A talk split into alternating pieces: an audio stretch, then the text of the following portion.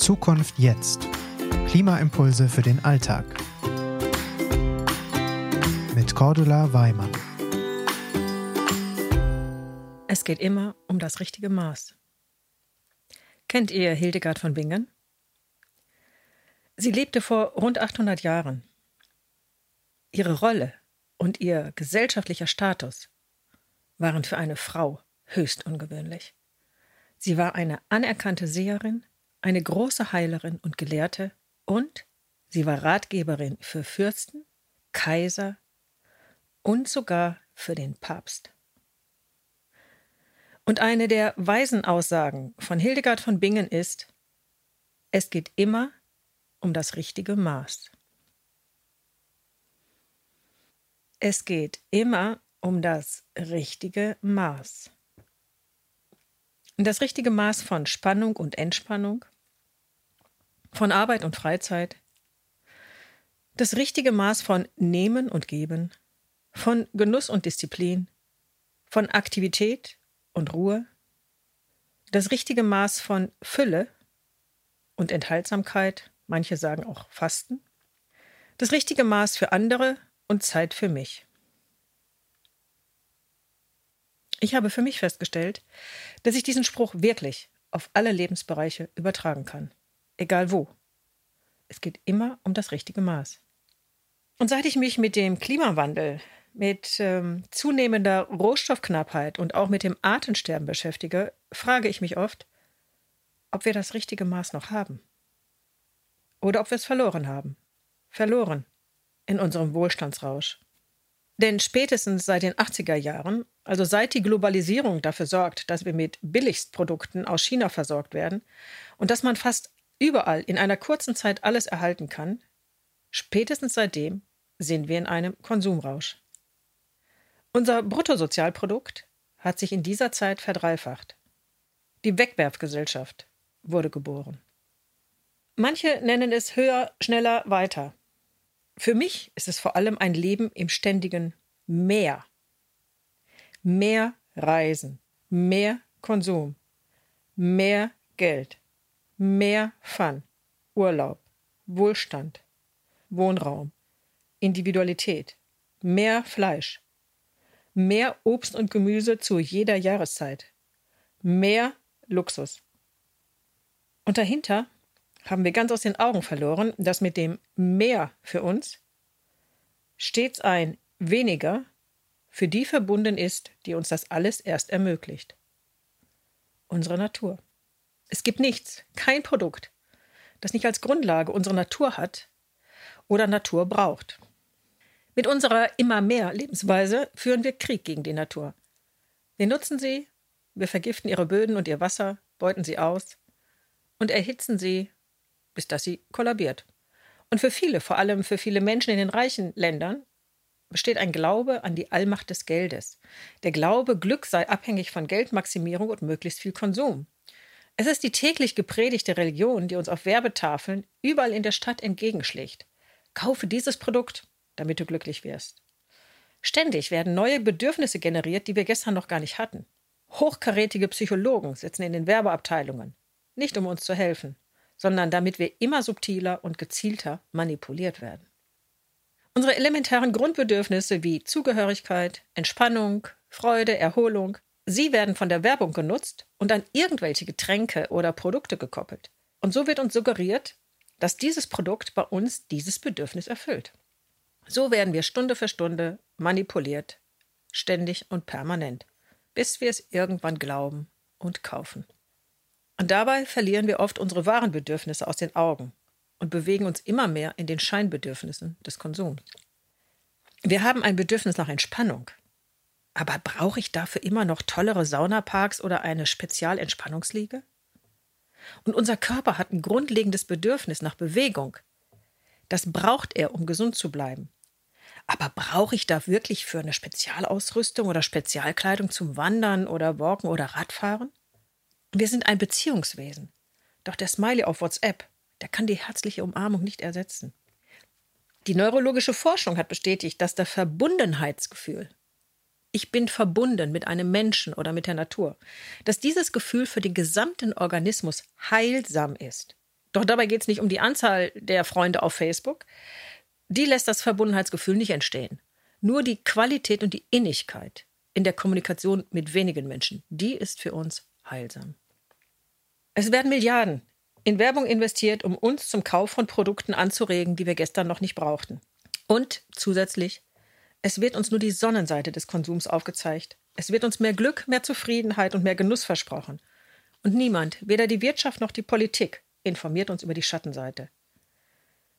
Und die Schattenseite ist, dass für unsere Art der Billigernährung und des Billigkonsums Flüsse und Böden überdüngt und vergiftet werden, dass wir viel mehr Rohstoffe verbrauchen, als unsere Erde nachliefern kann und die unseren Kindern nicht mehr zur Verfügung stehen. Und dass wir für das größte Artensterben in der Geschichte der Erde verantwortlich sind und dass das empfindliche Ökosystem Erde aus dem Gleichgewicht gebracht wurde und erste Ökosysteme kurz vor dem Zusammenbruch sind. Und dass wir die Erde viel zu stark erwärmen und mit all dem zusammen unsere Lebensgrundlage gefährden. Das Wachstum und Wohlstandsversprechen unserer Politik und Wirtschaft ist einfach ein Irrweg, der unsere Lebensgrundlage zerstört. Denn es dreht sich primär um Geld und Profit. Der Mensch wird Mittel zum Zweck. Es geht eben nicht um den Menschen selbst. Auch wenn das behauptet wird. Es orientiert sich an der Rendite, die dabei rauskommt. Es gibt kein unbegrenztes Wachstum mit endlichen Ressourcen. Das ist nicht Glauben, das ist Physik. Und es ist ein Naturgesetz. Jede Welle, die aufsteigt, muss auch wieder fallen, und je höher sie war, umso tiefer. Und nach einer Phase der totalen Aktion kommt immer eine Phase der Erholung und der Entspannung. Das sind Naturgesetze. In 24 Folgen haben wir uns in den Podcasts seit Dezember dem kleinen Einmaleins der Zusammenhänge zwischen meinem Lebensalltag und den Auswirkungen auf Umwelt, Natur und Klima beschäftigt. Und wir haben vor allen Dingen immer die Möglichkeiten der Selbstwirksamkeit aufgezeigt. Quer durch alle Lebensbereiche, von Klimaerwärmung über Artensterben, von Ressourcenverschwendung über unsere Plastikgesellschaft, die Folgen von übermäßigem Fleischkonsum, als auch der Vergiftung unserer Böden und Lebensräume bis hin zu unserem Stromverbrauch, Urlaub oder biologischer Ernährung. Wir haben alle Aspekte angeschaut und dabei grundsätzlich immer Daten aus seriösen Quellen verwendet, wie zum Beispiel Umweltbundesamt, UN oder BUND. Aber alle Tipps waren immer so ausgewählt, dass ich sofort, ohne weitere Investitionen, meinen Alltag umstellen konnte. In den weiteren Folgen werden wir das Format jetzt ändern. In Gesprächen mit Experten werden wir alle diese Basisgrundlagen vertiefen und vor allem auch auf den unmittelbaren Zusammenhang zwischen Körper, Geist und Seele als auch einer gesunden Erde hinweisen. Also auf die Wechselwirkung von Mensch und Natur. Und nach wie vor bleibt der Fokus auf der Handlungsoption, nämlich was kann ich konkret tun, was bedeutet das für mich. Aber es geht zusätzlich auch um Tipps, die mit Investitionen zusammenhängen, wie zum Beispiel, welches Auto ist mein nächstes? Wird es jetzt Elektro, Hybrid, Wasserstoff oder vielleicht doch noch was anderes? Oder was ist zum Beispiel nachhaltig wohnen und gesund wohnen und nachhaltig bauen? Und da diese Gespräche und Interviews mehr Aufwand erfordern, wird der Podcast dann ab sofort wöchentlich ausgestrahlt und zwar donnerstags. Unser erster Gesprächspartner wird übrigens Professor Dr. Harry Lehmann sein. Und es geht in mehreren Folgen um das Thema Pkw und Mobilität. Direkt nächsten Donnerstag geht es damit los, also in zwei Tagen. Für mich persönlich kann ich sagen, der Podcast war das Beste, was mir zur Vertiefung meines Verständnisses der Umweltkrise passieren konnte. Denn am Anfang, da waren es viele einzelne wissenschaftliche Studien und Fakten und am Ende zeigte sich für mich die umfassende Vernetztheit der Umweltkrise. Also das, was ich schon von Anfang an gespürt habe oder gedacht habe, das konnte ich am Ende durch Fakten belegen. Zum Beispiel der Zusammenhang eben zwischen Fleischkonsum, meiner eigenen Gesundheit und der Gesundheit der Erde und nicht zuletzt der frei werdenden Flächen für die Natur, die sie einfach dringend braucht. Also für mich war es total gut. Also für mich als Mensch ist ganz wenig Fleisch das Beste, für die Natur ist es das Beste und für unsere Erde sowieso, weil sie mehr Fläche wieder zurückbekommt. Das ganze große Komplexe, was am Anfang da war, sammelte sich am Ende wieder auf einen Punkt. Es fügte sich zu einem einfachen zusammen. Das ist übrigens ein Zusammenhang, den viele Menschen spüren und nach dem Naturvölker seit Jahrhunderten leben. Und er zeigt sich halt auch durch das Zusammenfügen wissenschaftlicher Erkenntnisse. Und die Botschaft lautet, es kann uns nur so gut gehen, wie es der Natur geht. Es kann uns nur als Menschen so gut gehen, wie es der Natur geht. Das geht nicht anders. Denn wir sind 100% Natur. Und wir sind unmittelbar mit ihr verbunden. Und wir sind von ihr abhängig. Wir spüren, dass uns der Wald gesund macht, dass uns der Blick übers Meer oder über den Berggipfel entspannt. Oder die tiefe Begegnung mit Menschen, dass sie uns diese erfüllt. Wir spüren das. Wir haben in unserer Konsumwelt gelernt, fast ein Leben auf Bestellung zu führen. Wir können jeden Film dann anschauen, wenn wir wollen. Wir können die Musik hören, die wir hören wollen. Unser Essen bestellen wir bei Lieferando und an Obst und Gemüse wird alles und immer zu jeder Zeit geliefert, was früher wirklich nur saisonal zu erhalten war. Wir haben uns einfach daran gewöhnt, dass wir immer alles dann bekommen, wenn wir es wollen. Auch jede Information können wir zu jeder Zeit erhalten. Und wenn wir was bestellen, wird es uns express bis nach Haus geliefert. Natur lässt sich nicht auf Knopfdruck bestellen. Sie ist kaum kontrollierbar. Und wir bekommen sie auch nicht in den Griff. Du kannst den schönen Sonnenuntergang nicht programmieren und den Gesang einer Amsel auch nicht. Und das ist das Besondere. Auf die Natur, auf unsere Lebensgrundlage können wir uns nur einlassen. Wir müssen ihrem Rhythmus folgen und uns von ihrem Angebot und ihren Geschenken überraschen lassen. Und lassen wir uns wirklich auf die Natur ein, dann wird der Kopf leer. Und dann werden wir innerlich frei.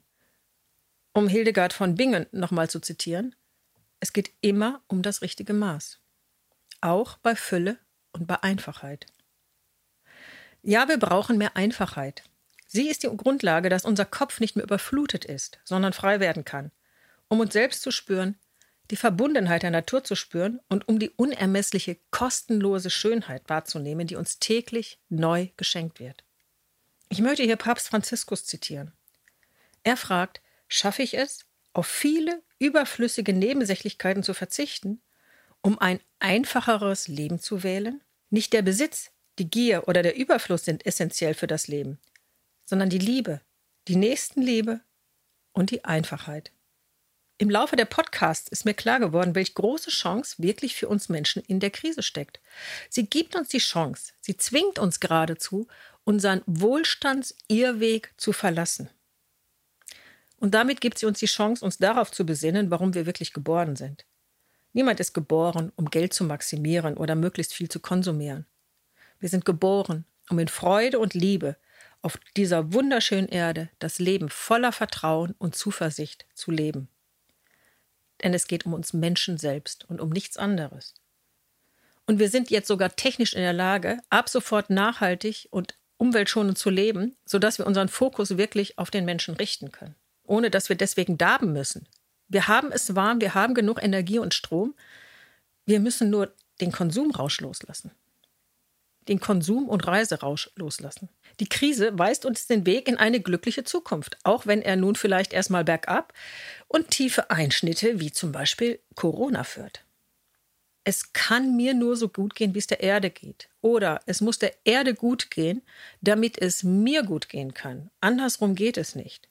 Und jeder, der das schon lebt, der ist wie ein Samen, der in die Erde gelegt wird. Das ist übrigens auch ein Bild von Frieda, unserer 82-jährigen Umweltaktivistin aus dem Buch Fridays for Frieda von Klaus Mikosch. Aus diesem Buch hatte ich am Anfang häufiger zitiert. Um dieses Bild geht es. Samen sein für die Erde. Samen sein für eine Erde, auf der es um ein Leben im Einklang mit der Natur geht.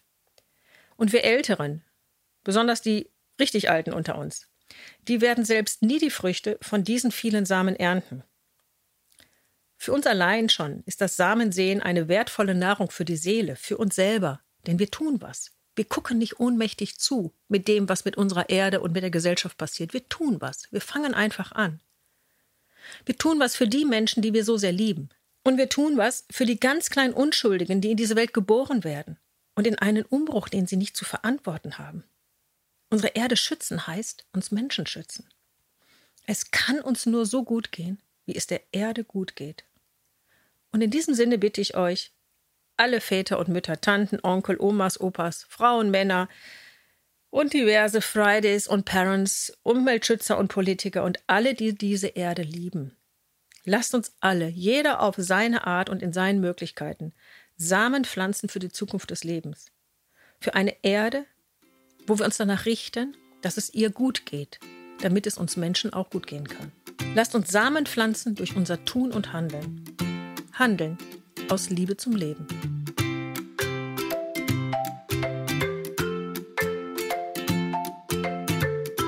Zukunft Jetzt ist eine Gemeinschaftsproduktion der Omas for Future und der Employees for Future in Zusammenarbeit mit Projector. Weitere Informationen, wie du uns unterstützen kannst, findest du in den Show Notes.